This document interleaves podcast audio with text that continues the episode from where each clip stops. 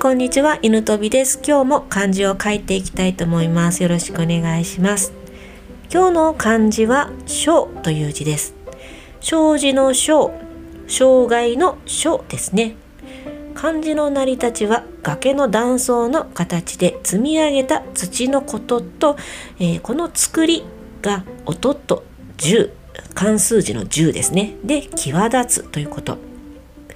崖が際立ってそびえ遮られているということから仕切るとか妨げるとか邪魔になるの意味になりました。今日は時間シリーズ3回目となります、えー、今回もね引き続き予定を詰め込みがちの人について時間管理のお話をしていきたいと思っているんですけども、えー、今回はこの障害の書という字からえー、予定を詰め込みがちの人は障害が計画の中に入れ忘れていないかいって話をしたいと思います。障害はやっぱりあのどれだけ予定を立てても、えー、何かしら来てしまうものでまあそのね計画通りにいかないということは多々あると思います。まあ、例えば親からの長電話だったり、えー、定がなかったはずなのに急に仕事を頼まれたりあとはね勉強しようと思ってたけどなんかこうついこう本棚が気になって本を読んでしまったとかあとは子供が熱を出しちゃって病院に行かないといけないとかですね。私たちはね何かしらも計画が思い通りに進むっていうことがあんまりないような気がします。でこのこの障害なんですけどもその外部からの障害だけではなくて自分自身も考えてなかったりするんですよね。もう人間なので疲れもするし落ち込みもしてる時があってやる気がない時もあるわけですよ。こういったものも含めて障害をスケジュールに入れて対策を練っておくっていうことが非常に大切になってきます。そして、えー、特にね詰め込みすぎさんは昨日もお話ししたんですけど完璧主義なところがあるので一つのねタスクがね予定通りに進まないとねもうへそを曲げちゃったりするわけですよ。私が結構そうだったんですけどもう突発的な出来事とかあって全てが来るわけですよ。予定通りにきっちりもう完璧だと思うスケジュール立てて立ててたのにこういうあの外的の障害とかで外部からの障害とかで全てを狂わせられるわけですよ。そこでも動揺しちゃってねもう終わったもうやる気ないってなってしまって、えー、もうタスクを放り出したりするんですよね。こうならないためにも、うん、障害への対策をしっかりと取っておきましょうというのが今日したいお話なんですよね。なんかねやっぱトラブルが続けばねどうでもよくなってきちゃうのがもう悪い思考なんですよね。ここさえね分かっておけばどんなトラブルが来てもいい状態にしておくというのが今回の対策のメインです。で、えー、まずは考え方なんですけどタスクをすることで障害になりそうなことを書き出します。今日も書き出します。もう結構ねあの私書き出したりすることが大好きなのであの結構ワークには入れるんですけど例えば私の書道2時間で考えてみます。書道を毎日2時間すると、まあ、最低で決めてるんですけどまあ、ここで障害になりそうなものを考えます。えー、急な仕事の依頼で、え、外出するとかね。あとは、あの時間泥棒からの長電話。ついね、SNS をチェックして、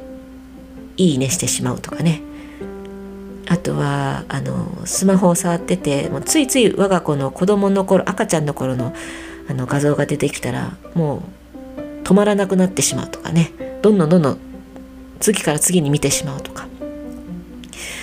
あとは小腹が空いて集中力が欠けてしまうとかですかね。もう本当にねあの仕事の依頼とかあの長電話とかは時間を取られてしまうものでこれは避けたいものなんですけど中にはねやっぱり自分との戦いで集中力を切らしてしまうものとかもあるんですよね。こういったものも考えられる限り全部書き出してみ、えー、ました。そして一つずつ対策をしていきます。例えば急な仕事の依頼での外出もうこれはあのうちはですねえー、お店をやってるのでその営業時間が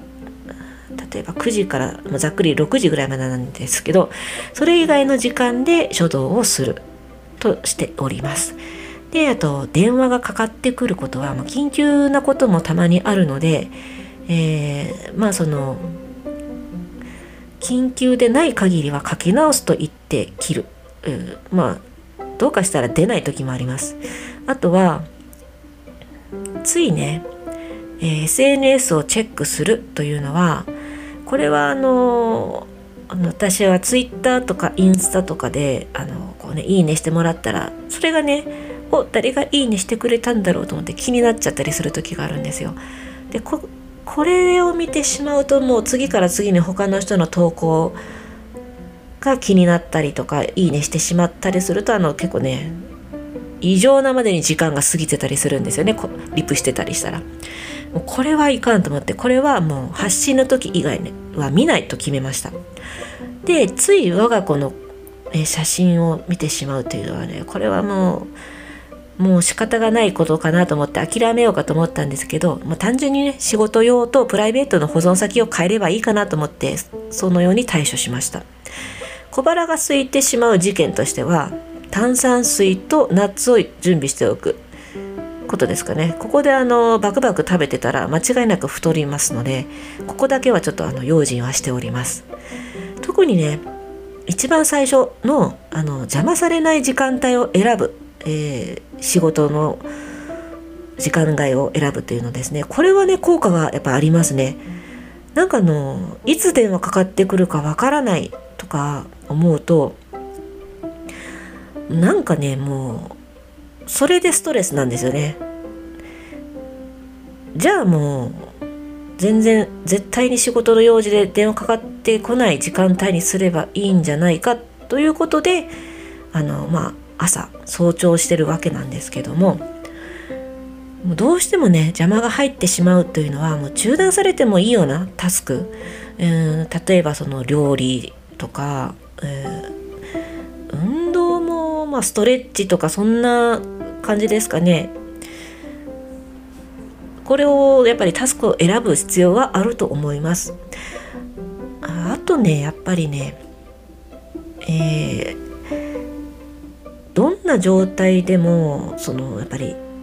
タスクに取り掛かれなかった全くできなかった場合の対策も同時に考えておくといいです。もう全くできなかった書道ができなかった場合でもやっぱりもう一文字だけペン習字1枚だけでも書けるじゃないとかねそういった感じであの細かく細かくタスクを細分化しておくとちょっとでもできるんですよ。っぱりね全くしないよりももうちょっとでも